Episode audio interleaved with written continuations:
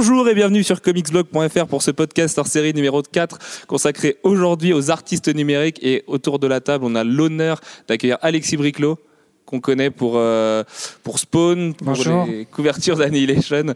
Alexis qui a eu un petit problème depuis la dernière interview que vous avez pu voir de lui euh, cet C'est été. bien moi. Mais c'est bien lui. À sa gauche, du coup, il y a Sylvain Carousel, euh, qui lui aussi est un artiste local, t'es notre local de l'étape, même si Oui. le prochain invité qu'on va annoncer tout à l'heure euh, habite à Nantes depuis très peu de temps. Oui, bah ouais, voilà, bonjour. T'es content d'être là? Ah, hyper content. Ça a l'air. Euh, on a également Alex, mais ça vous le connaissez, il est là toutes les semaines. Salut. On a Jeff, Hello. qui lui aussi est là toutes les semaines. Et le dernier invité de Marc, c'est Benjamin Carré, du coup fraîchement nantais et artiste sur les couvertures de Star Wars notamment. C'est pour ça que nos lecteurs te connaissent. Ouais, bonjour, exactement. Euh, pour commencer du coup ce débat sur les artistes numériques, on va du coup euh, parler d'une petite anecdote, euh, Alexis. Alors, il paraît que tu as une passion pour les flamants roses. Ça nous vient de Gary.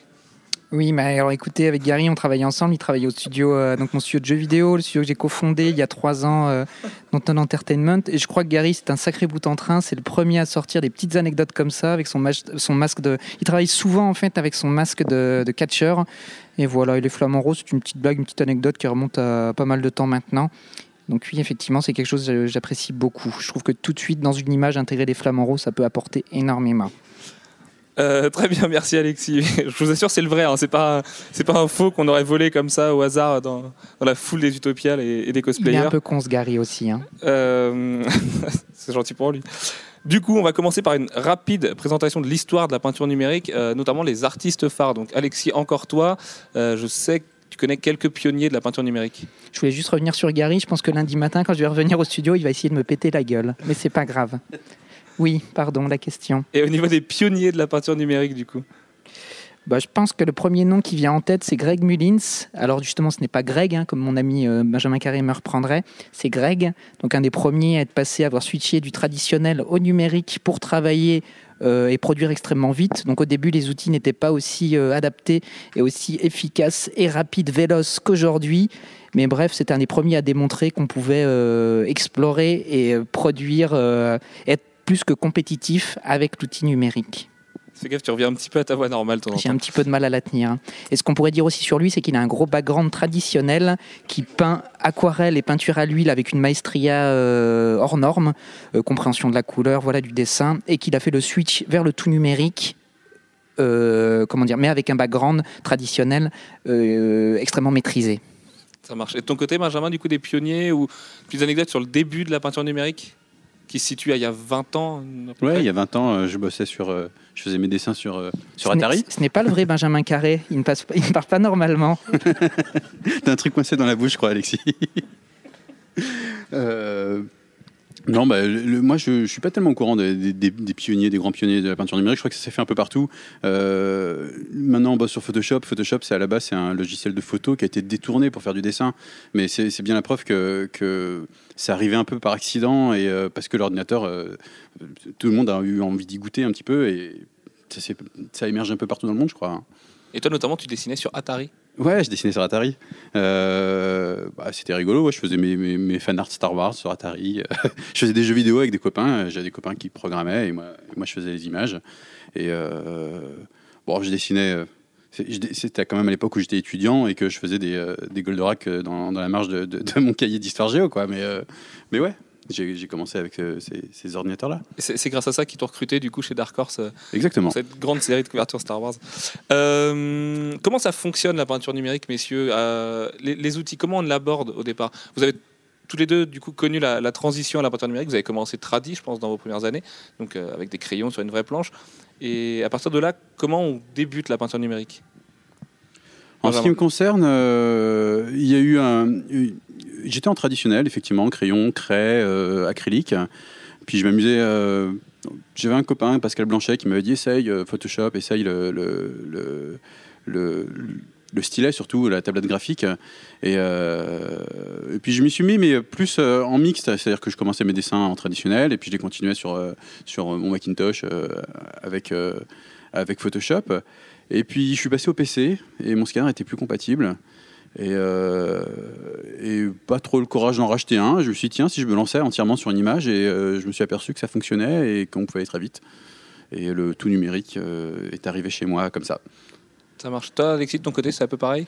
Alors moi, pour la petite anecdote, je dirais que quand j'étais gamin, j'avais un Amstrad 6128 et c'est quelque chose qui me fascinait assez. L'image de synthèse commençait à émerger, mais de façon très euh, sporadique, on va dire, euh, en imagerie, illustration et surtout aussi euh, également au cinéma. C'était quelque chose qui me fascinait et je pense avoir récupéré des livres, des magazines en fait qui codaient en basique et donc avoir essayé, voilà, de où c'est pas comment dire, tu peignais même pas avec la souris, mais tu codais juste les pixels en fait en donnant les indications je commence à en avoir marre, j'ai reparlé normalement, les indications en fait de la ligne de, sur ta grille, en fait, quel pixel tu dois colorer, entre guillemets, lui associer une couleur, donc quelque chose de très mathématique où tu dois préparer avant. Et à l'époque, je me disais, oula, l'imagerie digitale, ça a l'air compliqué, faut avoir euh, bac plus 15, euh, c'est plus une approche scientifique.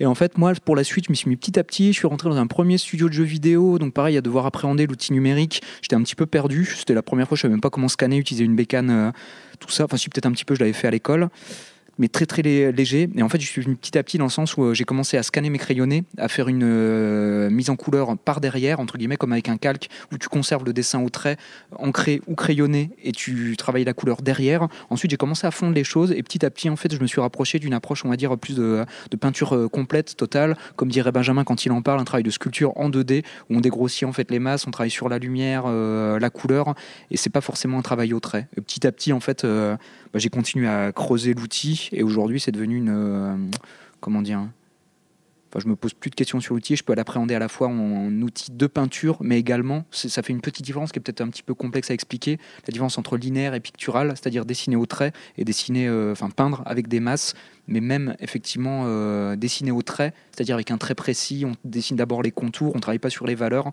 c'est aussi facile en numérique. Je te reprends, ce qui est intéressant, c'est pas que peindre avec des masses, mais aussi peindre directement avec la couleur. Et euh, ça aussi, c'est nouveau. Moi, quand je pose une masse, elle n'est pas grise. Euh, le visage, je pose une grosse tache rose. Si c'est toi que je veux dessiner, il va y avoir un, gros barbe à papa gris en dessous de la tache rose qui sera ta tête et je dégrossis après. Non, mais c'est super important de dessiner directement avec la couleur. Euh, c'est aussi quelque chose de nouveau. Quand on est habitué au crayon, puis peinture, je dirais que cette approche-là, elle me fait vraiment penser au travail des, euh, des impressionnistes, les premiers à être allés peindre sur le motif en extérieur avec des chevalets et avec voilà où tu sors tu développes ta palette, ta palette euh, minimale et tu commences à peindre. C'est-à-dire tu pars pas sur un crayonné. On va dire, je sais pas, tu es devant une cathédrale à la monnaie ou devant un paysage euh, rural. Tu vas pas travailler en fait, ou tu vas peut-être te donner quelques repères, mais tu vas pas travailler un crayonné super poussé que tu vas mettre en couleur derrière. Mais effectivement, comme lui dit Benjamin, tu vas commencer à dégrossir, donc placer un fond neutre sur lequel tu vas revenir. Tu vas placer un petit peu des grandes masses sur lesquels tu vas venir euh, affiner ensuite, mais voilà, euh, concernant le, ciel, l'architecture, euh, l'église. Et moi, j'y vois un parallèle énorme, en fait, dans la façon d'appréhender. L'outil change, mais c'est la même, même type de réflexion, le même processus mental, en fait, derrière. D'accord, mais ça vous manque pas, du coup, le papier, cette approche vraiment, voilà, les, odeurs et, et le toucher? Moi, si. Alexis, j'imagine moins parce qu'il continue à utiliser pas mal de papier. Il a toujours son petit carnet de croquis et il griffonne. Moi, non. Je, je vais à l'efficace. J'ai beaucoup de taf en fait. Et ce qui fait que j'ai plus à me poser la question. J'ai plus euh, le temps d'expérimenter. Et comme mon outil principal c'est le numérique, je, bah, j'attaque direct en numérique et voilà. Mais ça manque, oui, ça manque l'objet tout simplement.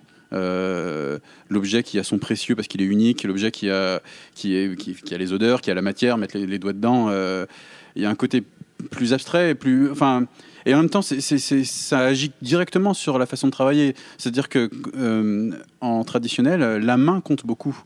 Euh, le corps compte beaucoup, c'est pas que l'esprit et l'image. Alors qu'en numérique, on oublie un peu le corps, la main, on, on la voit plus, elle est plus sur, elle est plus de, sur l'écran devant nous quand on dessine, et, euh, c'est plus l'image est plus un rapport entre image et esprit et imaginaire.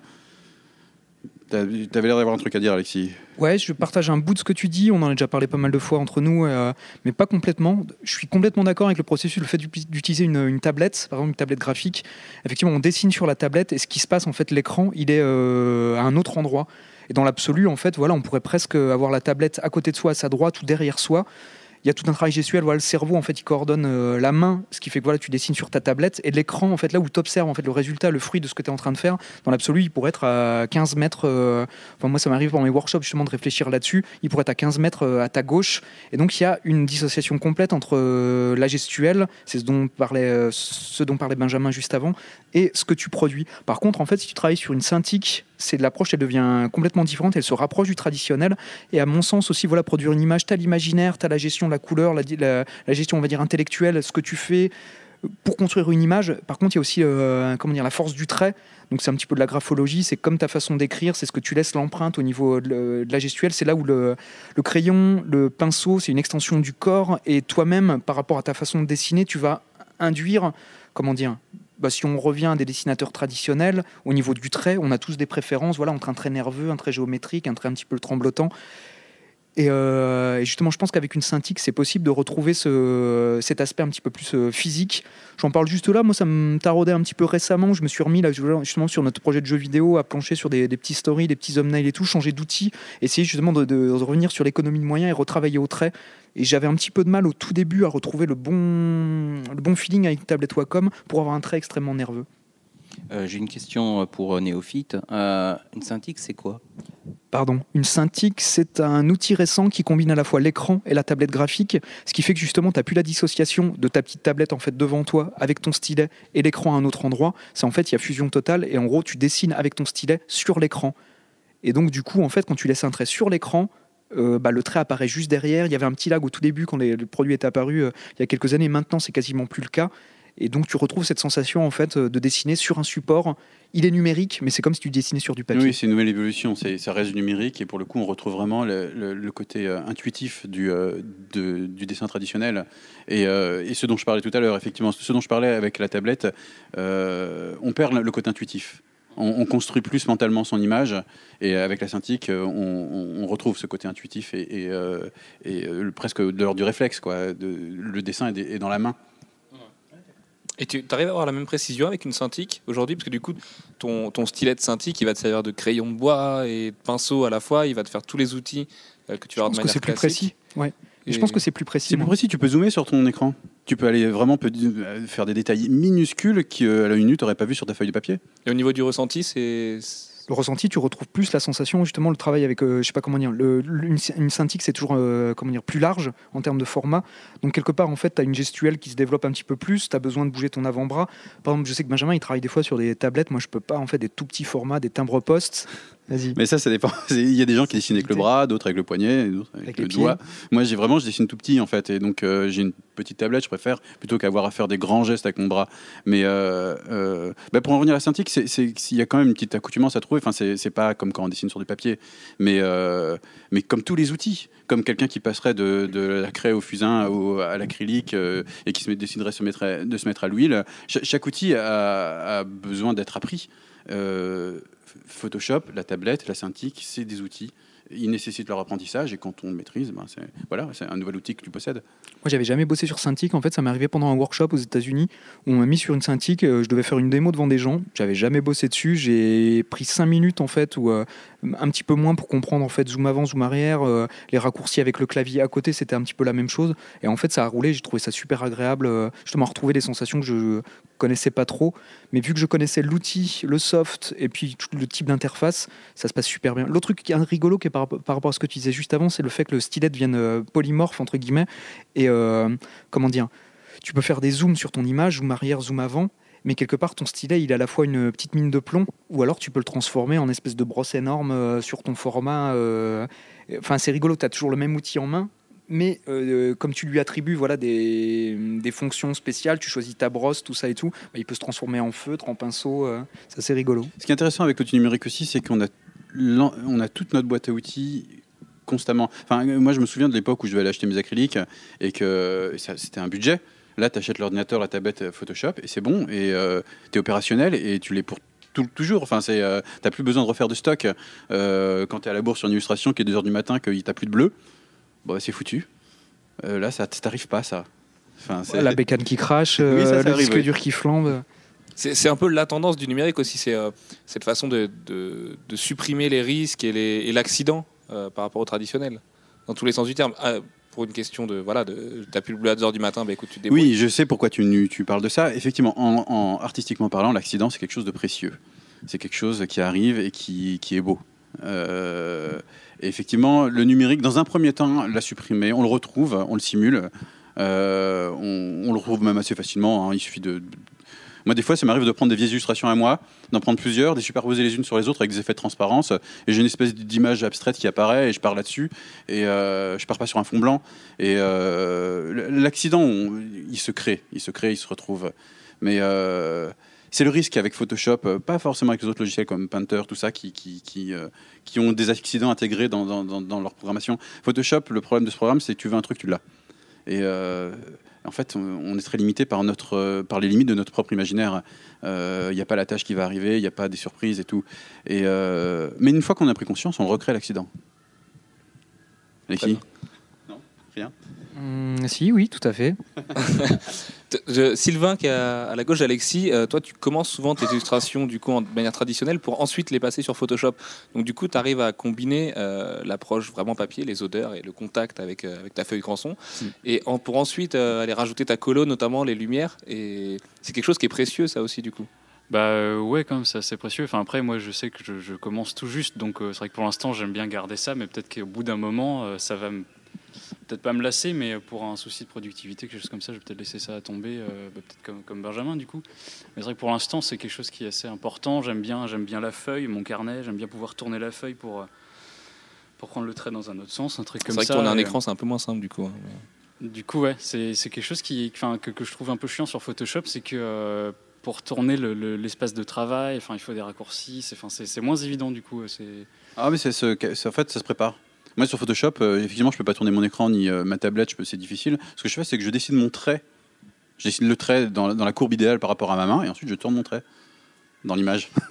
Moi, je voudrais juste vite fait en fait qu'une scintille, tu peux la faire pivoter. Et en fait, tu bosses sous Painter, tu as un raccourci en fait très simple qui peut te permettre de pivoter euh, de façon intuitive en fait ton format dans tous les sens. d'accord, bah, je me tais. Et- et- une, une autre question de néophyte, du coup, une synthique, ça coûte très cher, c'est ça? Ça, ça a quand même réputation d'être un espèce d'objet de luxe pour les, dessinateurs aujourd'hui. De moins en moins, mais oui, ça reste cher, mais c'est un outil professionnel en même temps. Effectivement, c'est euh, euh, quelqu'un qui dessine en amateur, euh, c'est un peu du luxe de s'acheter une cintique. Et encore, moi, je vois plein de photographes amateurs qui ont des photographes qui leur coûtent le prix d'une voiture, mais enfin des appareils photo, je veux dire, qui ont, mais oui, c'est cher. Parce que pour la petite anecdote, on a rencontré euh, Michael Ranin, qui est un artiste espagnol qui bosse sur Justice League Dark, pour, DC, Comics en ce moment. Et euh, lui-même se plaignait de ne pas avoir les moyens de se payer une Cintiq, et du coup, il était avec sa petite, euh, sa petite tablette. Et ce mec dessinait au trackpad avant, quand il n'avait pas d'argent. En fait, sur, sur son MacBook, il était directement sur son trackpad. Et son le portfolio qu'il a donné à DC a été fait avec un trackpad MacBook. Donc lui aussi aime les petites surfaces et, les, et les toutes petites choses, du coup. Mais les comics, globalement, c'est quand même un milieu. toi, Jeff, tu, tu le sais, parce que tu as commencé à lire des comics à l'époque où le numérique n'existait même pas. Euh, c'est quand même un milieu qui reste très frileux à l'entrée du numérique. Beaucoup plus que d'autres milieux comme l'illustration, par exemple. Oui, alors je ne sais pas s'ils sont si frileux que ça. Bon, il y, a- il y a une résistance forcément, puisqu'il y a, y a beaucoup d'auteurs euh, qui ont commencé il y a longtemps et qui l'outil n'existait pas. Et même des Euh, auteurs récents, je pense à Olivier Coppel, par exemple, qui va, qui va jamais aller servir de Photoshop, qui va toujours être sur sa planche. Oui. Et, on sait que beaucoup de lecteurs, Alex, c'est ton cas, euh, ont un peu de mal avec certains artistes numériques et certaines tricheries, entre guillemets. Euh, je pense à Mark Brooks, un exemple de Mark Brooks dans une vidéo de speed painting, qui, euh, en dessinant une page d'Uncanny X-Force, d'ailleurs j'ai une question pour toi sur- la manière de découper en numérique, Alexis, il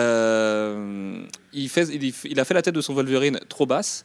Et ben, qu'est-ce qu'il a fait? Il avait la tête de son Wolverine sur un calque. Et ben, il a pris son calque, il l'a juste remonté. Et on a l'impression du coup que l'image, il, il en fait un peu ce qu'il veut, alors que ce serait pas forcément le cas en traditionnel. Et euh, je sais que c'est une approche qui peut gêner certains lecteurs. Bah oui, justement, Benjamin parlait d'accident, et là, il n'y a plus du tout d'accident en fait. Il recherche euh, l'anatomie exacte, il recherche plus l'erreur qui pourrait induire une, une dif- une différence dans le dessin. En fait, je suis pas tout à fait d'accord. C'est juste la démarche qui est différente. Euh, le truc, c'est quand on est en traditionnel, on est obligé de construire avant. On est, euh, euh, on, doit construire son image parce qu'on pose le crayonné, on pose l'ancrage et, c'est tout un processus de, construction. On perd ça quand on passe en, numérique parce qu'on construit en même temps qu'on fait l'image.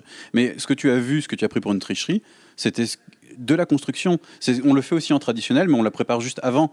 Alors que là, tu as vu une tête en couleur montée, je sais pas si c'était déjà en couleur ou pas, mais, euh, mais après, il arrive un vrai travail de mise en scène. Tu dessines ton personnage sur un calque, tu dessines ton décor sur un autre calque, et après, c'est seulement après que tu décides où tu vas placer ton personnage sur ton décor, et tu te prends pour un metteur en scène, comme au cinéma. Et euh, c'est, voilà, assez formidable pour ça. Ouais, mais à la limite, il y a là aussi le problème, euh, il n'y a plus le temps de la gestation, euh, de la construction et tout ça, elle se fait dans le vif. Et du coup, il y a peut-être un, Il y a, y pas la de phase de layout. quoi. en Bien fait. sûr, mais tu parlais d'accident, mais là, au contraire, il arrive l'accident. Quand tu as tout sur des calques et que tout d'un coup, ton calque, tu le déplaces et ton personnage se retrouve tout en haut, et tu fais Oh, putain, mais c'est mortel, il, il est encore mieux en haut. Et, et, euh, alors que quand tu construis ton image bien avant, là, tu l'élimines l'accident. Ouais, mais ça, ça élimine en fait le, tout le côté brainstorming devant l'image. Oui, c'est- C'est- c'est- c'est- bien sûr. C'est pareil, hein, c'est juste le support qui change. hein. C'est, enfin, j'ai pas l'impression que ce soit très différent de le faire en, en conceptualisant avec des, des petits, des petits crayonnés. Mais comme, Puis, comme- comme en disait le- Benjamin, en- c'était vachement dans l'immédiateté en numérique, alors que dans les comics, comme tu disais aussi, tu as vraiment une phase de construction avec euh, les layouts et les machins et les trucs, après le pencil et l'ancrage et la colo. En numérique, tu fais tout d'un coup, finalement. Et- Mais des fois, quand tu es sur une page et que tu te rends compte que en fait, ce serait mieux que telle case elle soit plus grande, mais que bah, c'est trop tard, tu l'as fait petite, et ben euh, le numérique offre la possibilité de, de, de- le ça serait mieux, ben voilà, je te le fais, le ça serait mieux. Et bon, bah, c'est intéressant pour ça, je- mais je le défends pas spécialement. Je dis pas le, le numérique est mieux, hein, mais c'est c'est euh, euh, pas de la triche, Est-ce que c'est pas trop parfait, du coup? Jamais.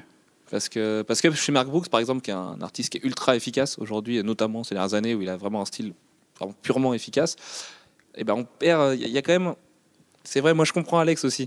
Euh, on perd un espèce de grain dans le dessin où, où on voit qu'il aurait pu faire les choses autrement. Et... Euh, euh, euh, Il y a des artistes qui sont bons, il y a des artistes qui sont mauvais, et euh, même en tradi, il y a des mauvais. Ah oui, par, par contre, bien, bien sûr que oui. En tradi, il y a des mauvais, on peut en Et, et liste en numérique aussi, il y a des mauvais. et Des bons, je ne dis pas qu'il est mauvais, tu vois ce que je veux dire, mais il te, il te plaît pas. Et, euh, et, sûr, mais bien. pour le coup, c'est pas forcément la, pas forcément le, la faute au, au, au processus de, de création. Après, il y a aussi des artistes qui sont pas forcément adaptés à l'outil qu'ils utilisent.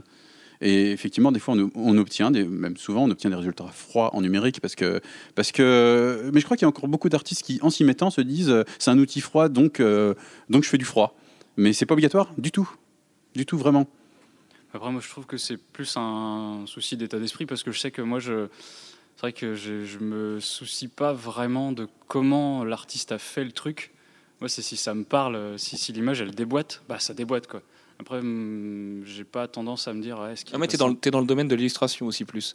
Parce que dans les comics, t'as, tu as envie de réfléchir aussi, euh, t'as envie de te poser la question de quelle a été la réflexion du mec euh, par rapport à son storytelling et, et sa gouttière et son découpage. Et Il y a vraiment la notion de découpage dans le comics, puisqu'il s'agit de, de raconter une histoire avec des cases qui s'enchaînent. Et euh, ça, c'est peut-être euh, plus facile à travailler en, euh, en tradi, au moins pour le découpage. Euh, et ensuite, euh, ah, ah, Alexis veut dire quelque chose. Ouais, non, justement, je pensais que tu allais dire l'inverse en fait par rapport à ça. Juste pour revenir sur le point précédent, mais qui est lié en fait par rapport à la différence entre traditionnel et euh, digital. Moi, je vois aussi un autre aspect en fait, la, notion de maestria. T'en parlais en fait dans le processus de dessin là de, de Marc le fait de voir une vidéo, de le voir bosser. Donc il y a cet aspect en fait justement le, le fait quelque part qu'il puisse reprendre son trait. Et à contrario en fait, quand tu vois un mec, euh, justement, il y a une sorte de force qui émane de ça, juste en dessin, le fait de pas d'avoir d'aller-retour, de pas pouvoir revenir en arrière, et tout de suite avec le premier jet en fait d'arriver à la maîtrise en fait de la composition du trait, quelque chose qui a énormément de force. Et ça, à mon sens, ça participe aussi pas mal de la signature euh, d'un artiste qu'on aime ou pas. Ce que je veux dire, c'est à la fois dans le processus, quand tu le vois bosser, où tu vois que le mec n'utilise pas de raccourci, et même ça se ressent au final quand tu vois un dessin, je sais pas comment dire, économie de moyens, si le gars il utilise trois traits pour faire un visage, bon en numérique tu peux toujours en effacer tout ça, mais il y a une sorte de nervosité qui effectivement, je, comprends tout à fait, j'aime bien moi aussi ce genre de truc, euh, ça participe en fait de, la patate ou de la force de l'auteur en question. Mais pour le coup, pour le découpage, non, c'est plus facile en numérique. Là, c'est comparer, euh, tenter d'écrire un roman euh, avec une machine à écrire ou le tenter de l'écrire avec un traitement de texte. Et tu- on, on- on- pour le coup, le découpage, c'est- jouer avec les, les- les formes, les images. C'est la possibilité de le faire. D'accord, mais en fait, ce que je voulais dire, c'était que euh, pour un échange hyper rapide, ça peut être, euh, euh, ça peut être plus rapide de simplement griffonner que de, de le faire sur numérique, surtout si tu n'as pas l'outil avec Moi, toi. Moi, c'est vrai que je Ah. procède comme ça en fait. Enfin, en général, quand, j'ai du... enfin, quand je bosse bande dessinée et tout, je me sors le script, je vais dans un café où j'essaye de m'isoler et tout. La première réflexion, c'est ça passe en bonhomme bâton, des cases. euh, C'est pas le truc définitif? Ah non, absolument Je, pas. je pourrais le faire également en numérique? Ouais, mais c'est vrai qu'en fait, j'aime bien le rapport avec le papier, petit format, euh, isolé, je sais pas quoi. euh, et le fait de balancer ce premier jet-là, avec, euh, je sais que j'ai sept vignettes, j'en ai une, voilà, je la vois vite fait comme ça, je lis le script et tout, je me dis celle-là, elle mérite un gros plan, donc je vais faire un zoom avant avec un format cinémascope extrêmement serré. Là, pareil, évident, une scène de- d'exposition, j'ai besoin de donner à voir le décor, donc pouf, j'ouvre, ça va être une, une vignette à bord perdu. Mais après, par contre, pour ce qui est des retouches ou tous les réglages, j'avoue qu'en numérique, il y a un truc assez dément. Si tu prépares ton canevas, euh, tu mets toutes tes vignettes derrière, tout l'aspect dessiné. Enfin, comment dire, je vais peut-être pas rentrer dans les détails, là, l'histoire de calque, tout ça. Mais le fait de pouvoir revenir derrière, moi, ça m'est arrivé sur des pages de pouvoir changer en fait ton design de page, l'importance des vignettes, parfois en intervertir une ou deux. Et là, je repense à euh, Otomo sur Akira, qui euh, la première publication s'est faite, donc Akira c'était publié de façon hebdomadaire.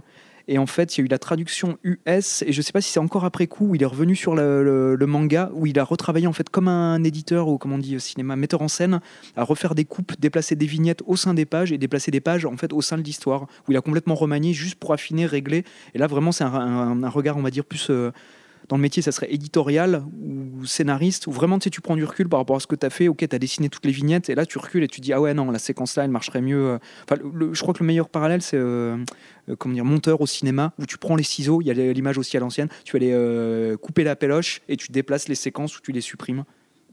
Ok, comme ça, euh, c'est bien. Et, euh, et d'un point de vue carrément plus terre à terre, et, et pour parler un petit peu dessous, quand tu bosses uniquement en numérique, tu n'as pas la possibilité de vendre ta planche originale, et on sait que c'est quand même un marché. Et je pense que ça contribue aussi beaucoup au fait que beaucoup de lecteurs de comics sont un petit peu réticents aux artistes numériques, euh, quoique. C'est le, le fait de ne pas pouvoir s'approprier un bout de l'artiste derrière et le mettre sur ton mur, dans ton bureau, tout ça. Et, euh, et vous, en tant qu'artiste, pas quelque chose qui vous manque d'avoir l'objet? Je, je sais que tu en parlais tout à l'heure, Benjamin, à la conférence. Alors, euh, Bon, toi, pour ouais. le coup, tu nous as dit que tu voulais pas la vendre, tu voudrais la garder pour toi. C'est Ouais, c'est pas un, un réel euh, manque en ce qui me concerne. Par contre, je le comprends tout à fait. Enfin, il y a, euh, avant le numérique, le dessin c'était un objet et c'est un objet concret.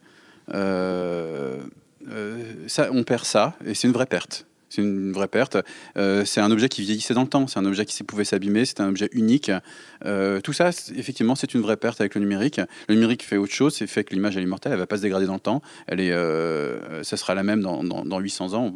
On regardera nos images, ce sera les mêmes. Alors voilà, c'est, une vraie parabole sur l'immortalité. L'immortel, il n'est pas vivant. Et je suis d'accord. Très bien. Alexis, pareil? Oula, au niveau du postulat, l'immortalité, tout ça.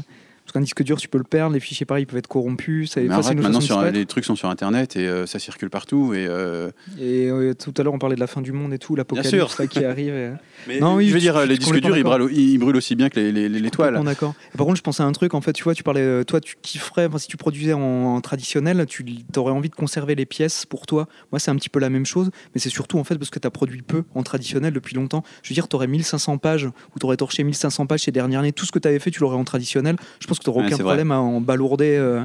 Je, je repensais juste par rapport à ta question, un, un petit truc factuel sur euh, bah, un ami à moi, Stéphane là, qui bossait sur euh, Tessa et son scénariste également dessinateur euh, Nicolas Mitric, pareil, qui sont passés tous les deux au, euh, avec brio au numérique, c'est-à-dire juste ils ont conservé le, le même style, la même patte. Et eux, enfin ce que euh, Loulou me racontait et tout, c'est qu'il estimait avoir avoir gagné plus de 30% en fait de temps dans sa production des pages. Donc il a plus d'original, mais lui pareil, il en a chié une pelletée avant euh, tous ses premiers albums. Voilà, euh, il les a fait en traditionnel. Et en fait, il y a juste le truc où euh, bah, il s'est mis à produire plus vite, à raconter des histoires plus vite. Effectivement, il a perdu le côté, il a plus d'objet, euh, l'objet page après. Mais bon, lui, voilà, pour revenir à ça, il en avait tellement avant. Oui, sur le rapport financier, si tu bosses plus vite, euh, tu t'y retrouves. Oui, finalement, oui, c'est vrai.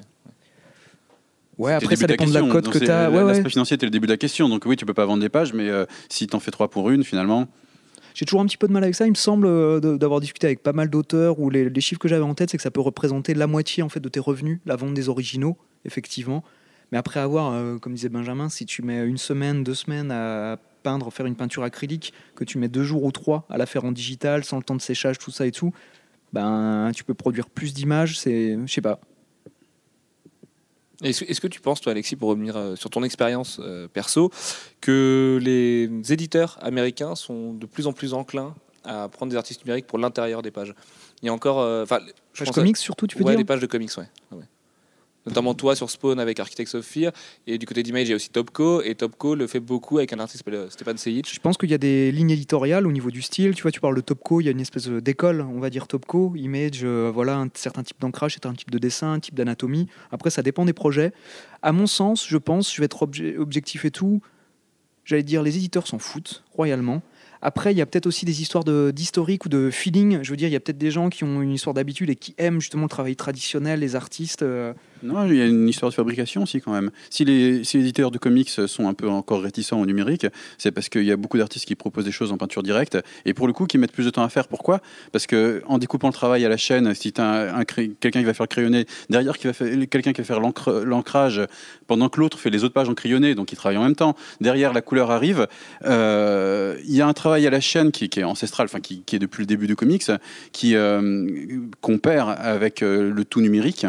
Bah non. Non, Tu si peux faire ton crayonné, tu le scannes, tu l'envoies. à oui, mais pour le coup, si c'est une seule personne, si c'est une seule personne, euh, pendant que tu fais tes pages couleurs, il y a personne qui fait tes crayonnés ou. euh, ouais, mais y a à l'heure actuelle, il y a quand même plein plein de cas de figure où il y a des gars qui conservent euh, le crayonné, l'ancrage, d'autres gars qui vont faire le crayonné ancrage en fait confondu, qui vont livrer les pages et c'est un coloriste qui vient derrière, même avec un rendu en fait, euh, comme, comment dire ce qu'on appelle couleur directe, ou qui s'assemble de la couleur directe. Tu parlais tout, à l'heure du, euh, du style Joe Madureira là sur Ultimate avec quelque chose d'un petit peu aquarellé, où c'est pas forcément la même personne qui travaille sur le fichier, mais on a un rendu qui est tout autre. euh, Oui, mais je pense que s'il peut y avoir des réticences, c'est parce que le, le numérique vient, euh, vient quand même mettre un peu le bazar dans, dans une, une mécanique qui était bien rodée.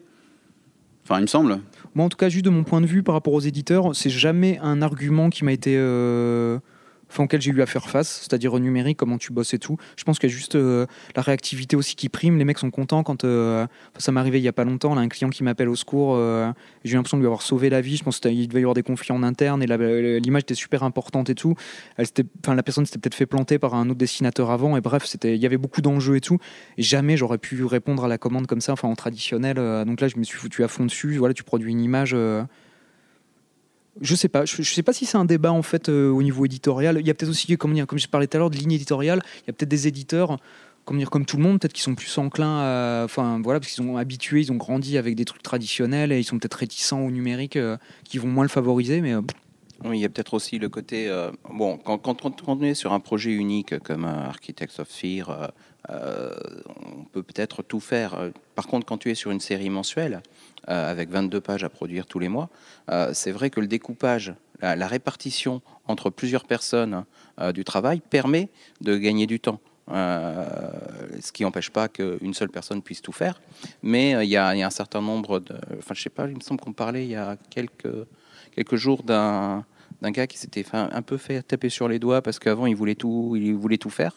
La couleur les euh, les encres euh, euh, en, informatique. Et puis on lui a dit bon arrête parce que euh, c'est trop long c'est trop long. Euh, tu, es trop à la ramasse pour nous livrer euh, Mais je pense qu'on peut dissocier la problématique en fait de l'outil numérique ou traditionnel et le process en fait, c'est-à-dire est-ce que tu fais tout euh, du dessin à la couleur ou comme je disais tout à l'heure en fait, tu peux même en numérique Parce que tout en numérique, on peut découper aussi, on peut répartir sur perdu. un mec qui fait le croquis, un storyboarder, il envoie son fichier voilà à un autre mec à l'autre bout du monde, euh, l'encreur qui habite au Groenland. Donc euh, l'encreur pareil décalage horaire tout ça, il a juste les donnes, il a le, le story enfin le storyboard qui arrive, il sait de ce que l'histoire euh, va raconter tout ça et tout. Il encre son boulot, il envoie en fait en continu à un autre coloriste qui se trouve à New York alors que le Et dessinateur toutes était ces chinois. personnes peuvent bosser en numérique ou en tradi, ça change rien en fait. Justement, c'était ma question. C'est très très rare quand même. Du coup, les artistes numériques qui vont faire uniquement des pencils et qui vont ensuite envoyer à l'ancrage, puis à la colo.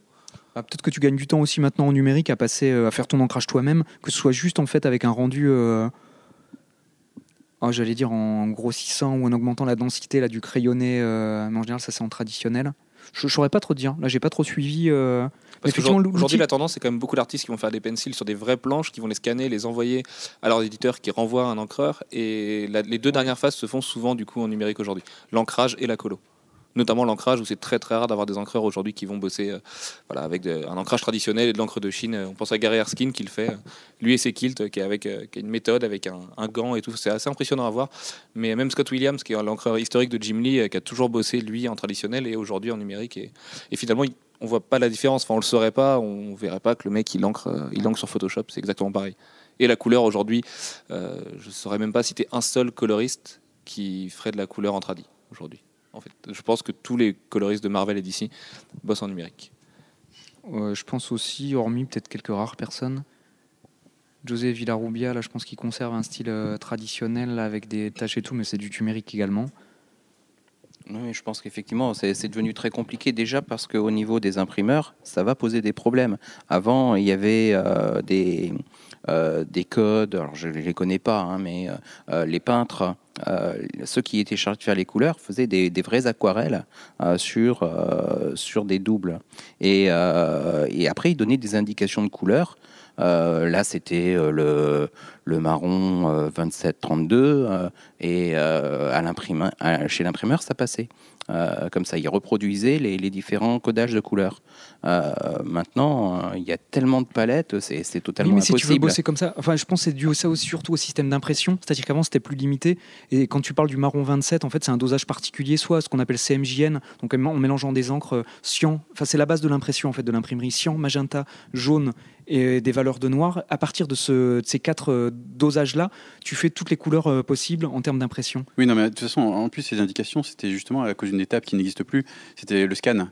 C'est-à-dire qu'ils faisaient leurs vraies aquarelles et au niveau du scan, pour le respect de ces, de ces couleurs-là. Mais maintenant, quand on bosse au numérique, on passe plus par l'étape de scan, puisque le. le- enfin, maintenant. Et on- ton marron, monde.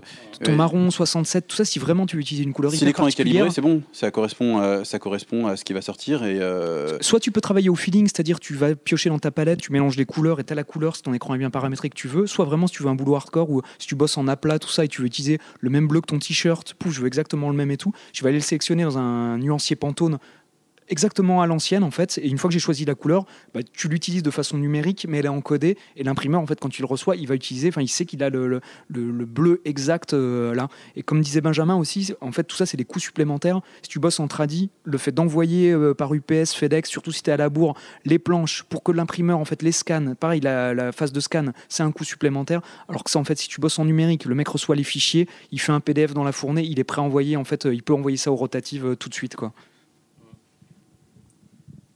Jeff Oui, non, c'est justement pour ça que je disais que euh, c'était beaucoup. Enfin, ça devenait quasiment. Enfin, ça devenait trop compliqué de le faire en tradi aujourd'hui. Parce que euh, il y, a, il y a un tel gain de temps euh, à le faire euh, directement en fichier qu'il n'y a pas d'intérêt à le faire en tradi, sauf si on, on y tient absolument. Mais euh, voilà. Ouais, tout à l'heure, je parlais vite fait aussi du. euh, tu parlais de Marvel et tout. Et fait- effectivement, le, le fait que de plus en plus, il y ait des, auteurs internationaux, que ce soit en Europe, des Asiatiques ou. euh, la bulle a un petit peu éclaté et c'est plus seulement en fait les artistes euh, américains qui travaillent là-dessus. Et j'ose pas imaginer si tu as justement 22 pages à finir par mois comme je disais tout à l'heure avec mon cas de figure là si s'il y en a un qui est au Groenland l'autre qui est en Asie il faut faire le suivi par FedEx UPS. Alors que maintenant voilà en fait tu déposes ça sur un FTP où tu balances les fichiers par euh, un système ou un autre et la, la réception elle est immédiate. Il n'y a pas de problème de perte de fichiers en cours de route. Il n'y a pas de risque. Effectivement ça contribue grandement au fait que, bah, que le numérique euh, tout à l'heure tu posais la question par rapport aux éditeurs. Je pense que juste ce point là en fait euh, les, pas les éditeurs s'en foutent mais je pense qu'ils sont peut-être plus sécurisés que devoir faire le suivi euh, le FedEx est bien arrivé ou là on a perdu 25 pages euh, ça va être tendu là j'ose pas imaginer. Mais Alex Ce qui est marrant quand même, c'est que quand les, euh, les techniques de colorisation justement sont arrivées euh, au début des années 2000, parce que les années 90 c'était en- encore un peu à découverte euh, de l'explosion euh, numérique, au début des années 2000, dès qu'il y a eu la, technique, euh, qu'ils ont su maîtriser l'outil et que vraiment il n'y avait plus de limite euh, à part l'imagination, ils ont essayé vraiment de donner un aspect tradi à leur colo, euh, je pense à 1602, euh, enfin tous les travaux de, Richard Isanov, qui donnaient un, as- un aspect hyper pastel, hyper aquarelle à ces, travaux, alors que c'était du pur numérique. Et il y en a plein qui ont tenté de, de donner un aspect tradi, alors que vraiment c'était du numérique, mais jusqu'au boutiste. Quoi. Je pourrais faire le parallèle avec les outils 3D en fait. La 3D moderne, en fait, elle a émergé au tout début. C'était une approche, on va dire, assez mathématique, où tu construis en fait des modèles avec des vertex, des points que tu relis comme ça dans l'espace. Et c'est plus, euh, on est loin d'une approche euh, de sculpture pure et dure, on va dire, où tu fonctionnes avec le côté sensitif, où tu vas travailler dans la glaise et euh, tu fonctionnes avec le matériau, compréhension des volumes. Où là, tu dois réfléchir d'une autre façon, entre guillemets, plus euh, plus froide et plus méthodique. La couleur, c'était peut-être un petit peu pareil justement, mais maintenant les choses ont vraiment évolué et on peut se départir de ça, de cette première approche plus euh, scientifique quelque part pour aller à l'essentiel et retrouver justement la chaleur un petit peu de l'expression euh, artistique entre guillemets pour la 3D justement ces ZBrush ou ce genre d'outils où vraiment tu peux pouvoir sculpter dans la masse en numérique mais retrouver un petit peu les sensations et la même approche pas de limite tu vas vraiment tu vas creuser dans la matière et t'as pas à préparer un, un, mèche trop complexe et idem pour la mise en couleur, je pense que c'est la même chose. euh, bah voilà, les prémices, l'outil émerge, l'outil arri- l'outil arrive, euh, il est malgré tout relativement limité. quand tu regardes Painter maintenant, même Photoshop, le fait de pouvoir euh, reproduire en fait la, le côté, comment on appelle ça, euh, pouvoir mixer les couleurs, c'est-à-dire tu as un rouge, un bleu, tu les mets l'un à côté de l'autre, elles peuvent baver. Quand tu travailles en peinture, tu rajoutes de l'eau et en fait elles vont se mélanger. Avant, tu vois, au début du numérique, euh, peinture euh, digitale, c'était pas le cas. Tu poses ton rouge, tu poses ton bleu, mais c'était pas suffisamment élaboré pour retrouver toutes ces richesses-là. Et je pense effectivement que Non, je pense qu'on peut ajouter une dimension euh, supplémentaire parce que je suis d'accord avec toi. C'est bizarre d'utiliser un outil numérique pour imiter du traditionnel. C'est un peu, moi, ça me rappelle les anniversaires de quand j'étais petit. euh, ouais, j'ai eu un orgue bon tant pis. Regarde, je peux faire du saxophone. Regarde, je peux faire du. Oui, enfin, euh, bah, prends un saxophone si vraiment tu veux faire du saxophone, quoi. Et, donc, oui, le numérique n'est pas totalement assumé. C'est vrai, c'est une réalité. C'est-à-dire que mm, y a beaucoup de, de public qui, qui trouve ça froid et qui, euh, qui le rendu numérique pur euh, et donc bah, il imite le tradit pour euh, retrouver la chaleur. Et c'est une adaptation, c'est une adaptation pour plaire. Uniquement pour ça? Non, je pense pas. Moi, enfin, je le vois pas comme ça. Pas seulement, en fait. Je vois un petit peu par rapport à la lignée. Et je pense que toi, tu es plus dans la réflexion, euh, comment dire Dans le faire, tu connais très bien l'outil. Tu as le, tout l'aspect, en fait, l'envers du décor, euh, les coulisses. Ah, zut. Bah, vas-y, continue, en fait. J'ai perdu le fil. Je suis désolé. Là, c'est un sacré débat euh, qui s'ouvre à nous. Peut-être qu'on va. Non, non, c'est pas, grave. Mais c'est passionnant en tout cas, donc euh, tant mieux. Est-ce que vous pensez, messieurs, qu'on peut être bon uniquement en numérique? Est-ce que vous pensez qu'on peut euh, être un espèce de tueur et livrer des couvertures magnifiques à Marvel et ne pas savoir dessiner en tradi un jour où on a une dédicace à faire, on est à sa table, on est en bas et on n'a que son crayon de bois et, sa feuille? Est-ce que, vous, pensez que le numérique peut être un endroit où, où des peintres. Enfin, comment dire? Est-ce qu'on peut être bon seulement sur Photoshop Moi, je savoir dessiner. reprendrai des raccourcis. Je parlais pas de branque ou pas branque. Après, le débat, il est vachement plus large et tout. Mais effectivement, je trouve qu'il y a des gens qui bossent en numérique et qui ont des faiblesses, que ce soit à la fois. Si, si on parle de dessin, voilà, comic books ou euh, maîtrise de l'anatomie et tout, qui ont des faiblesses et ça se ressent en fait dans leur travail. Mais après, c'est aussi une histoire d'approche, une histoire de sensibilité. Il y a d'autres personnes qui vont plus fonctionner, je sais pas comment dire, avec des collages, de la photographie, faire que ça et qui vont avoir un feeling en fait qui va être supérieur à une autre personne qui va dessiner juste au trait. Et euh, dire, c'est une autre approche? Non, mais au-delà de ça, en fait, euh, c'est un outil, comme, on, je disais, euh, comme on le disait tout à l'heure, c'est juste un outil. Et effectivement, on peut être bon juste à ça. C'est-à-dire que la plupart des artistes actuels ont commencé en traditionnel et euh, sont passés au numérique. Donc, ce qui fait que quand on leur demande de lâcher euh, leur stylet graphique pour prendre un crayon, ils y arrivent encore. Mais maintenant, de plus en plus, il y a des artistes qui naissent avec Photoshop et tu leur donnes un crayon, ben, ils en ont jamais eu un. Enfin, et, euh, et tout d'un coup, ils vont être pato avec un crayon comme n'importe qui. Tu lui files de la peinture à l'huile, il en a jamais fait. C'est un très bon dessinateur, mais il va, il va pas tout forcément s'en sortir tout de suite. Ou n'importe quel dessinateur traditionnel, tu leur donnes Photoshop et ils nagent quoi.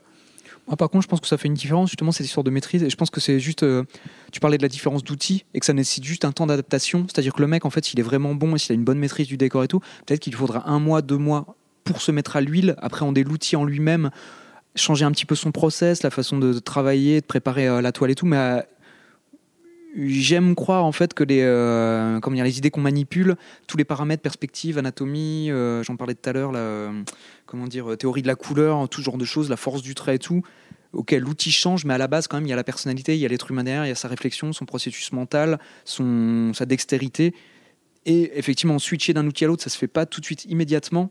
Mais il me semble, moi, justement, si tu es bon dans un domaine, enfin, avec un outil en particulier, tu pourrais passer à un autre. Ouais, et, euh, avec un petit peu de temps, tu t'adaptes et, tu, deviens aussi bon. Quoi. La façon dont tu as présenté la question, ça pourrait laisser penser que l'outil numérique, c'est un truc magique qui fait tout seul. Et non, euh, il y a un artiste derrière, il y a un artiste derrière, et, euh, et cet artiste, il a son talent, et il sait s'adapter. C'est juste une question d'expérience en fait. C'est que c'est un cas qui s'est présenté à nous de quelqu'un qui euh, était vraiment très fort en numérique, vraiment, euh, des compos très jolis, voilà, un vrai sens artistique, et arrivé devant une feuille au moment de dessiner un truc, enfin voilà, un enfant de 7 ans aurait pu le faire, et c'est c'est assez choquant finalement. Et euh, j'ai tendance à penser que quelqu'un qui sait dessiner en tradi, qui passe ensuite au numérique. Euh, saura dessiner de toute façon en numérique après et c'est pas forcément le cas de Ah, quelqu'un qui va naître certain. Ouais. Ouais, avec ça, du par contre, dans les deux sens, je suis d'accord. Enfin, j'aurais tendance à opiner comme ça. Si le mec, il a vraiment une putain de maîtrise euh, du crayon, de la peinture et tout, il va peut-être galérer. Il y en a peut-être beaucoup. Il y en a aussi beaucoup qui sont réticents, qui s'y mettent pas complètement. euh, comment dire Qui vont avoir du mal avec l'outil et qui n'arrivent pas à dépasser l'étape. Peut-être, je sais pas, un mois de travail avant de- d'appréhender, d'oublier les difficultés, les raccourcis clavier et tout. Mais à mon sens, le mec, il maîtrise super bien en dessin. Le, le passage, enfin, en dessin traditionnel, le passage au numérique, il se fait immédiatement. Il n'y a pas de. Et l'inverse, la question inverse donc qui pose. L'inverse, que quelqu'un qui, qui est vraiment très fort en numérique et qui, qui se retrouve perdu en, en traditionnel, Je pense que c'est beaucoup plus délicat là, justement. Ouais. Dans un sens, je le vois, ça me paraît évident, parce que j'en connais plein et j'en ai déjà vu comme ça. Et par contre, à l'inverse, effectivement, par rapport à ce que tu disais, euh, comment dire, c'est un autre type de boulot ou alors. euh, Parce qu'on arrive dans une Bah, C'est un génération. apprentissage manuel, du coup. Et euh, c'est quelqu'un qui, qui n'est habitué que à conceptualiser euh, l'image dans sa tête avec, euh, avec du dessin numérique. se retrouve à, à devoir apprendre à utiliser une main de façon différente. Euh, ça peut poser des problèmes. Ouais, Plus de mais je pense problèmes. que ça va au-delà de la main, ça va à la maîtrise de l'anatomie, ça va de la, comment dire, les aspects de dessin pur. Qu'est-ce que tu as en tête? Comment tu vas utiliser les choses? Ou alors utiliser des raccourcis. Là, je ferais le parallèle avec, tu vois, le mec, en fait, j'ai pas d'image précise en tête, hein, c'est des courants, puis il y a des, des- moi des pièces que j'aime, euh, enfin des illustrateurs qui fonctionnent comme ça que j'adore. Le fait de, de- de fonctionner par collage, donc c'est une approche vachement plus graphique. Et justement, le mec, il peut faire des images en digital extrêmement fortes, extrêmement puissantes, et que s'il va passer, à, enfin, entre guillemets, euh, comment dire, au- revenir au dessin traditionnel Là, il aura beaucoup de lacunes et de faiblesses. Mais ça se trouve, ce gars-là, en fait, si tu lui files d'autres outils, comme euh, ben, à l'ancienne, en fait, ce serait des collages ph- photos, photocopies, un aspect peut-être plus bidouille. Et là, il peut peut-être retrouver justement la force, enfin, j'exagère, mais en tout cas, une force qu'un autre dessinateur en 2D aura pas. C'est une sorte de sensibilité, enfin, juste dessiner au trait. Moi, je pense qu'il y a aussi de l'apprentissage. Enfin, euh, le cas dont tu nous parles, euh, je pense que juste il faut lui laisser plus de temps avec le crayon. Enfin, euh, euh, il, peut y avoir des cas de figure de quelqu'un qui sait piloter un avion et il est jamais monté sur un vélo. Tu mets sur un vélo, il tombe. Pourtant, euh, qu'est-ce que c'est que cette histoire? Il pilote un avion, il sait pas. Bah oui. Mais ici, je suis sûr que ce pilote d'avion, tu le laisses un peu de temps avec son vélo, il finira, par y arriver comme tout le monde, quoi. En fait, ça, ça amène à ma dernière question qui était est-ce qu'on va vers le tout numérique, notamment parce qu'aujourd'hui, les générations qui sont formées actuellement dans les écoles, là en 2011, bah, il y a quasiment plus de tradis. Euh, Aujourd'hui, les, les écoliers ont des synthiques directement et vont directement au numérique. Et, euh, Alors, les écoliers, c'est encore déjà tard. hein. Tout, tout le monde, enfin toutes les personnes qui dessinent commencent avec ces crayons de couleur euh, à 3 ans. Donc pour l'instant, tant qu'ils sont pas tous avec un iPad, on n'est pas en tout numérique. Mais, mais euh, non, je pense pas. Enfin, c'est comme euh, si on se posait la question à l'apparition du cinéma est-ce que les, les- les bouquins vont disparaître? Bah, ils n'ont pas disparu. Les bouquins, on continue à lire. Euh, le numérique, c'est quelque chose qui vient s'ajouter en plus. C'est pas quelque chose qui vient remplacer quoi que ce soit.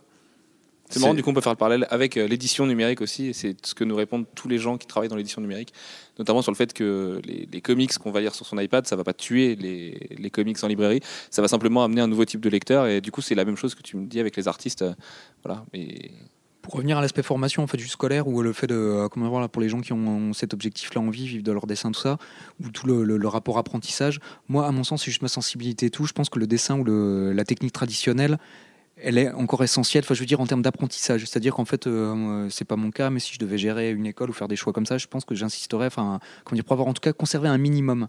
Euh, voilà, je, je dis pas la majorité du temps, même peut-être pas forcément la moitié, mais toujours conserver en, tout cas à la fois le, le rapport tactile et l'apprentissage, on va dire, euh, basique de la peinture euh, à l'ancienne.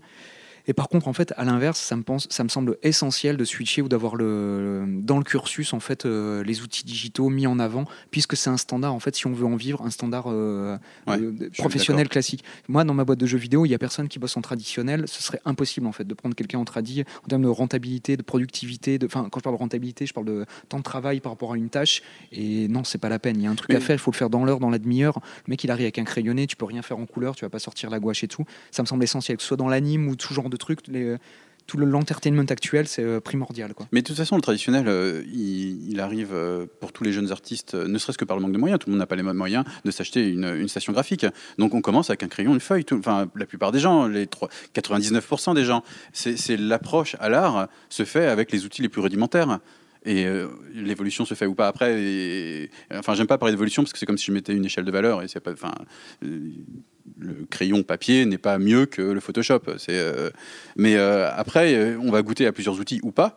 Euh, mais on commence avec les, le- le- les, le- les trucs du pauvre. Enfin, on commence avec ce qu'on a sous la main quand on est enfant. Donc, je pense que le tradi, il, il- il est là dans la gestation de l'artiste même. Il y, a une, dimension qui est marrante aussi, c'est euh, on parle du scolaire, mais beaucoup de gens aujourd'hui autodidactes euh, le sont peut-être plus facilement avec le numérique, notamment parce qu'Internet a aussi ouvert, parce que forcément quand on a Photoshop, on a Internet, euh, a ouvert les portes des tutos et de ce genre de choses. Et quelqu'un aujourd'hui qui n'a pas les moyens de se payer une école d'art, parce que Dieu sait que ça coûte cher, euh, peut peut-être se former assez facilement tout seul dans son coin avec ses tutos et, euh, et différents sites. Sur vont- Internet, on trouve aussi des tutos d'aquarelle. Donc, euh, Ouais, Bon. mais c'est vrai qu'à l'inverse, en fait, moi j'avoue d'avoir vu aussi également, euh, de connaître pas mal d'artistes euh, au niveau qui ont appris le numérique en fait très tôt et, euh, effectivement, il y a peut-être plus d'aisance aujourd'hui qu'il y a 10 ans où c'est beaucoup plus répandu. Effectivement, je pense que c'est vraiment plus accessible. Et moi, par contre, ça me fait penser aussi à certains de mes artistes préférés en comics ou ce genre de choses et tout, qui sont des autodidactes, qui n'ont pas eu un parcours en fait scolaire, avec le, justement le côté. euh, je pense qu'il y a des écoles qui sont excellentes et euh, comment dire, je pose pas de jugement euh, là-dessus, une école ou pas une, école. Il y a pas mal d'artistes en fait qui ont dû, comment dire, trouver euh, des solutions par eux-mêmes, progresser. Tu vois, on pourrait parler de Travis Charest, Adam Hughes, euh, Marco Djurdjevic, qui n'ont aucune, aucun background en fait scolaire classique. Ils le mettent pas en avant du tout, c'est pas ça en fait. Même il y en a beaucoup en fait qui nourrissent des, carences ou des manques, l'impression d'un d'un manque en fait quelque part. Et justement, ils ont été amenés, à mon sens en tout cas, à se dépasser ou à devoir trouver les solutions, pas clé en main, on leur apportait pas de trucs. Je pense que. Ouais, non, j'allais partir sur un, autre truc. Juste pour finir aussi, c'est pas le seul cas de figure. Il y a plein de gens en fait qui sont autodidactes et euh, qui auraient bien eu besoin d'une école et ça les aurait grave aidés, ils auraient gagné du temps et, et grave gagné en qualité. Donc il n'y a pas un seul profil, c'est juste voilà, il y a plein de, de cursus et de Oui, mais de toute façon, les écoles, c'est pas, ça fabrique pas les artistes. Les artistes, ils vont à l'école, mais ils sont déjà artistes. L'école, ça te permet effectivement, des fois, euh, en quelques minutes, on va te faire comprendre un truc que tu aurais pu mettre 10 ans à trouver tout seul. Et, euh, et ça t'apprend à être professionnel. Parce que c'est con, mais notamment dans une carrière artistique, euh, la notion de, de, de rendu à l'heure, de, de gérer une facture, de, les, les- les bêtises comme ça. hein, mais, euh, Comme tu dis aussi, le fait d'apprendre un point en trois minutes, là par exemple, ça aussi, ça, comment dire, ça va dépendre en fait de l'ouverture d'esprit, de la réceptivité en fait du euh, bah, de l'étudiant entre guillemets quoi. Ce que Oui, je veux non, dire, mais c'est si euh, une tête de nœud rien, L'école, c'est de la transmission, c'est un pôle de transmission. Mais ça peut passer par ailleurs que l'école, effectivement, et ça peut passer par la découverte personnelle et autodidacte enfermé dans, dans- dans son trou aussi. Mais euh, oui, non, de toute façon, on a chacun un parcours qui, qui- qui est différent. Et... Sylvain. Bah bah c'est comme on parle d'école. Bah moi, je suis, sorti de l'école en juin dernier, donc euh, du coup, euh, j'en parle un peu, mais j'ai passé 4 ans dans mon école et je me rends compte que, ouais, euh, enfin, moi je dessine depuis que je suis gamin, je dessine des conneries, machin, mais je sais que l'é- l'école, ça a été un vrai déclic. C'était pas des vrais. des cours d'apprentissage vraiment techniques. Alexis, il y a un train. Voilà, Alexis doit courir pour attraper son Désolé, train. j'ai pas vu l'heure passer en fait et je vais devoir vous laisser en urgence là courir un petit peu. Voilà. Eh ben, écoute, bon courage, bon, bon Merci à vous. jusqu'à ton train, À bientôt, Alexis. Alexis. Merci beaucoup. Sylvain, tu disais du coup, par rapport à l'école. Oui, donc je disais que c'était un vrai, c'était plus un déclic qu'un vrai apprentissage en fait. Euh, je sais que moi dans mon cursus, j'ai eu, ça a été un peu séparé en deux ans. Donc les, les deux premières années, on était très tradis euh, à bosser des croquis de pause, à brosser des natures mortes à la gouache, au, au crayon et tout ça. Donc du coup, c'était hyper important d'avoir cette base-là. Et après, on est parti sur le numérique parce que c'est l'avenir, parce que voilà. Mais- Au revoir. Alexis. Bisous, Alexis. Ciao Alexis. Merci beaucoup. Et euh, ouais, mais alors c'est c'est les- c'est le cas de ton école aussi. En fait, je pensais, je pensais à une autre école où je sais de, de- du, du dit d'un étudiant que j'ai vu à la boutique cette semaine euh, que le tradi est en train de disparaître et les profs à la limite le mettent en avant.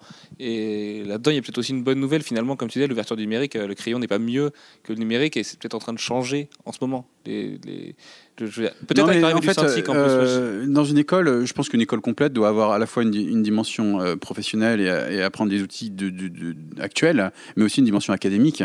C'est très important. Et là, on passe par, euh, bah, par les, les- les outils académiques aussi. Et les, euh, et, euh, et il n'y a pas que l'illustration dans une école d'illustration. Il y a, la recherche, il y a le croquis, il y a le dessin de nu, la- l'architecture, la perspective, tout ça.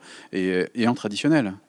Euh, c'est comme. euh, bien sûr qu'il y a des très grands musiciens qui n'ont jamais fait de solfège.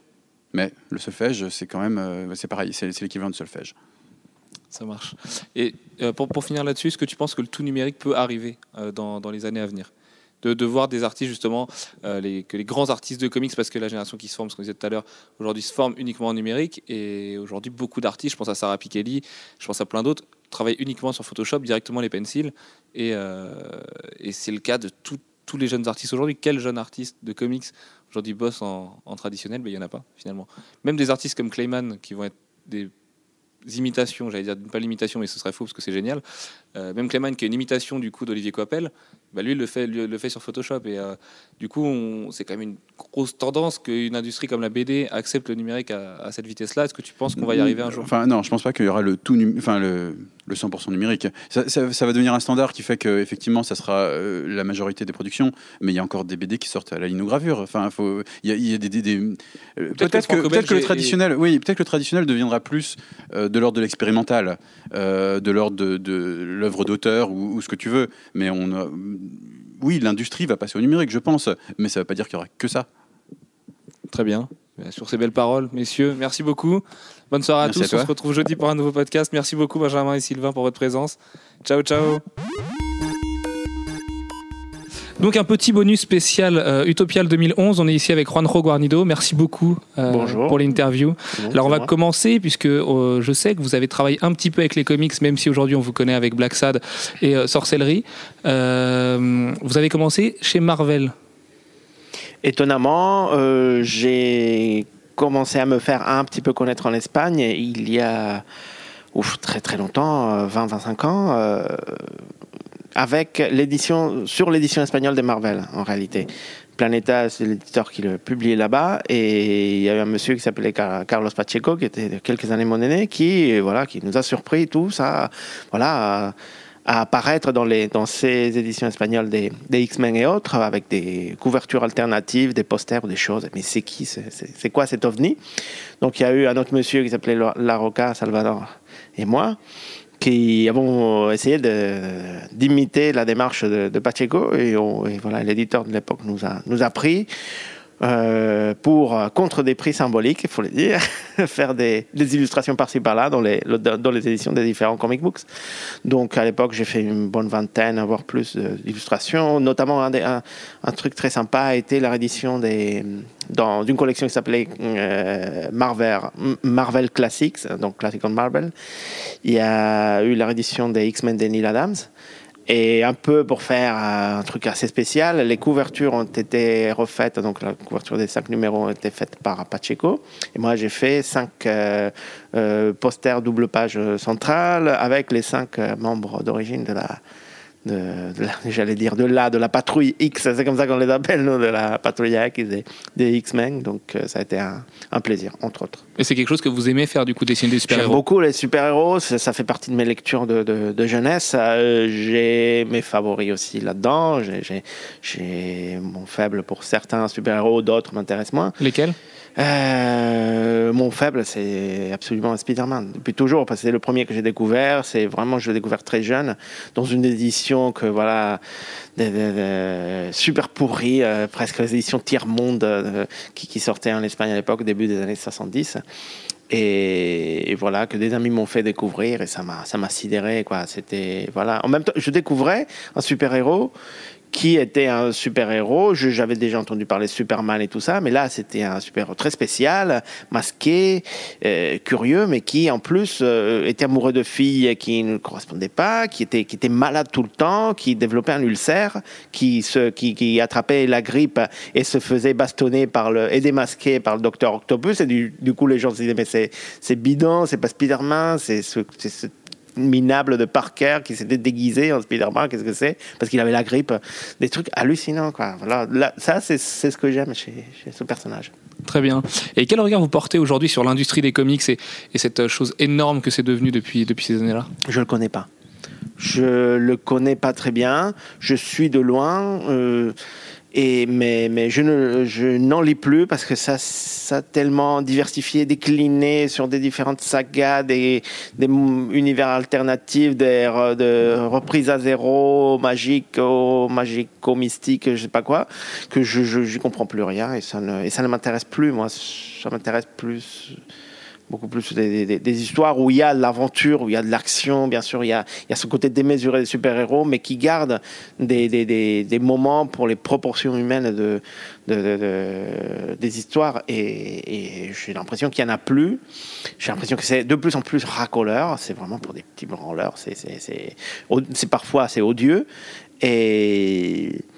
Et, voilà, ça ne, me, ça ne me dit plus rien. Peut-être qu'il y a, je sais, non, c'est pas peut-être, je sais qu'il y a des, des, encore des œuvres importantes, euh, voire majeures, qui, qui, qui apparaissent dans le secteur, mais je suis tellement déconnecté que, que bon, euh, je peux en repérer, une par-ci, par-là, mais, mais, mais j'ai du mal. Ok. Et on sait que Black Sad est publié aux USA, contrairement à beaucoup de la production franco-belge, notamment que beaucoup d'artistes de comics nous parlent de Black Sad. On a J. Scott Campbell, euh, c'était le dernier à le faire, qui adore Black Sad, qui, est, qui, voilà, qui les a achetés aux. USA, qui les a achetés euh, en France encore chez Album notamment. Et euh, est-ce que vous avez des retours vous sur cette publication qui est un petit peu du coup phénomène? J'en ai pas trop. Enfin, je sais qu'il y a certains artistes avec qui j'entre en contact euh, accidentellement ou, via, via des amis euh, qui connaissent. Je suis conscient que c'est assez connu, Black Sad en, Amérique, euh, chez les dessinateurs de BD et aussi les dessinateurs de, dans l'animation. Mais, bon, après, par rapport aux, ventes publiques, je, pense que ça reste, malgré, ça a un certain succès, mais ça reste quelque chose de, de, de- de- de- d'exotique pour les Américains. Vous savez bien qu'ils sont très réfractaires à tout ce qui n'est pas américain. Pour eux, c'est tout, produit euh, européen est, est d'emblée considéré comme un truc, un télo euh, inintéressant, voire ennuyeux.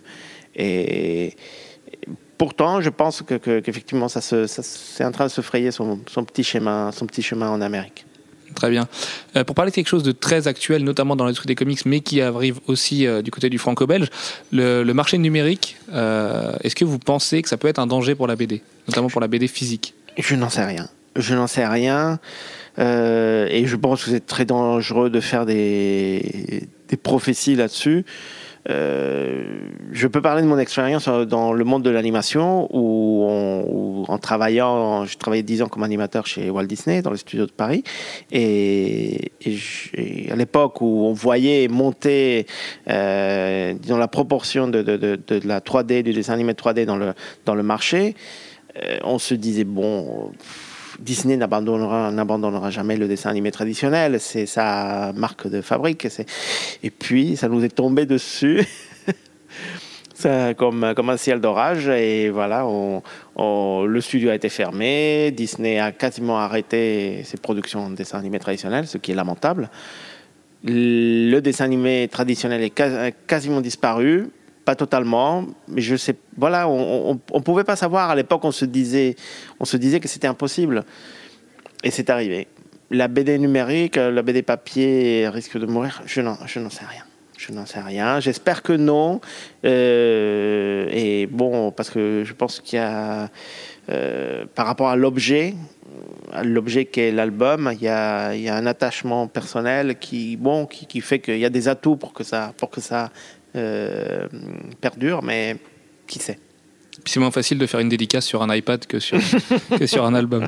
Ça, ça se peut aussi. hein. Et euh, même si vous disiez euh, votre point de vue tout à l'heure sur, sur l'industrie des comics, qui du coup euh, vous, vous semblez être assez réfractaire à ça, est-ce que vous pensez que la possibilité de bosser pour les USA pourrait vous intéresser dans un futur proche?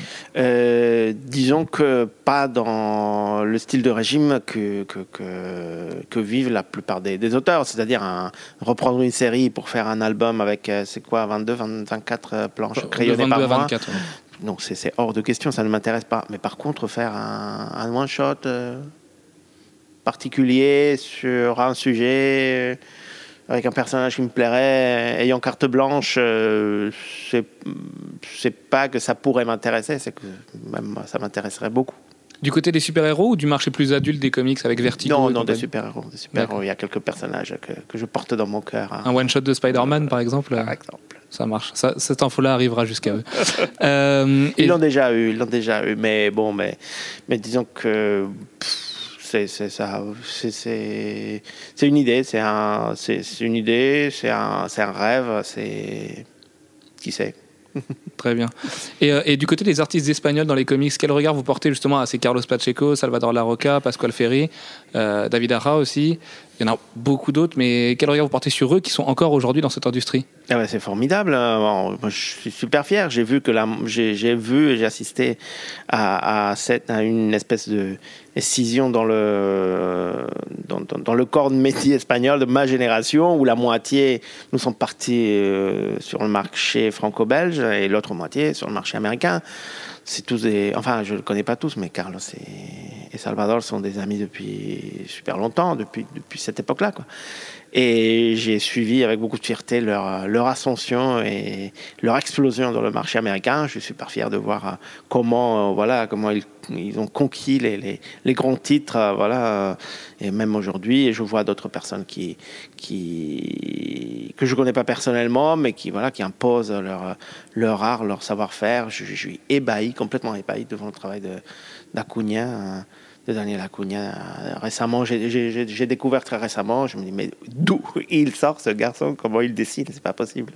Il y a un vrai vivier d'artistes en Espagne de Oui, BD. bah, il y a toujours eu. euh, Il y a toujours eu. C'est, c'est- ne serait-ce que du fait qu'on ait 40 millions de gens. Voilà, et là-dedans, il y a, si vous piochez, vous allez trouver des, des dessinateurs. Et forcément, on s'intéresse à, à, à des sujets différents, différents dont certains vont, vont être plus enclins à, aller vers le marché franco-belge euh, ou de la BD d'auteur, ou voir le marché espagnol euh, de la BD d'auteur qui, a- ses particularités ou sur le manga euh, ou sur la BD américaine. Très bien. Pour finir, une question que tout le monde doit vous poser. Des indices sur Black Sad 5 Une date de sortie qui pourrait se profiler? Au mieux, ce serait hum, début, euh, début 2013, peut-être, bon, enfin, pour être un peu plus large, premier semestre 2013. Peut-être que ce sera un peu plus tard, mais bon, moi, je, je vais faire le possible pour que ce soit dans le premier même premier trimestre 2013, mais je peux bien entendu rien garantir. Mon éditeur sait parfaitement que chaque fois que je fais des, des, des, des manifestations d'intention comme ça, il gagne son pari, et ouais, après, il faut que je lui paye une bouffe. donc, euh, donc voilà, voilà pour l'intention. Et Black Sad, c'est vraiment votre bébé. C'est vraiment. euh, Absolument, c'est, je le sens comme ça, même si j'ai pas créé le personnage, mais je pense que bon, que, que graphiquement, son identité, si je l'ai, je l'ai créé sur l'idée géniale, de, je pense, de, Juan Diaz, qui, a eu cette idée magnifique et que je lui ai usurpé parce qu'il le, fallait. Je l'ai découvert, je me suis dit, c'est ça, la BD de mes rêves, c'est ça ce que j'aimerais dessiner. Et, en, plus, je sais, aujourd'hui, parce que ça, a marché, ça a trouvé son public et que, et que bon, sauf, euh, sauf problème majeur, effectivement, euh, bon, ça devrait continuer de pouvoir nous faire gagner notre vie. Je sais que voilà, c'est mon gagne-pain jusqu'à la fin de mes jours. Ça marche très bien. Merci beaucoup, Randro. C'est nous. Bonne fin de festival. Merci beaucoup. Salut.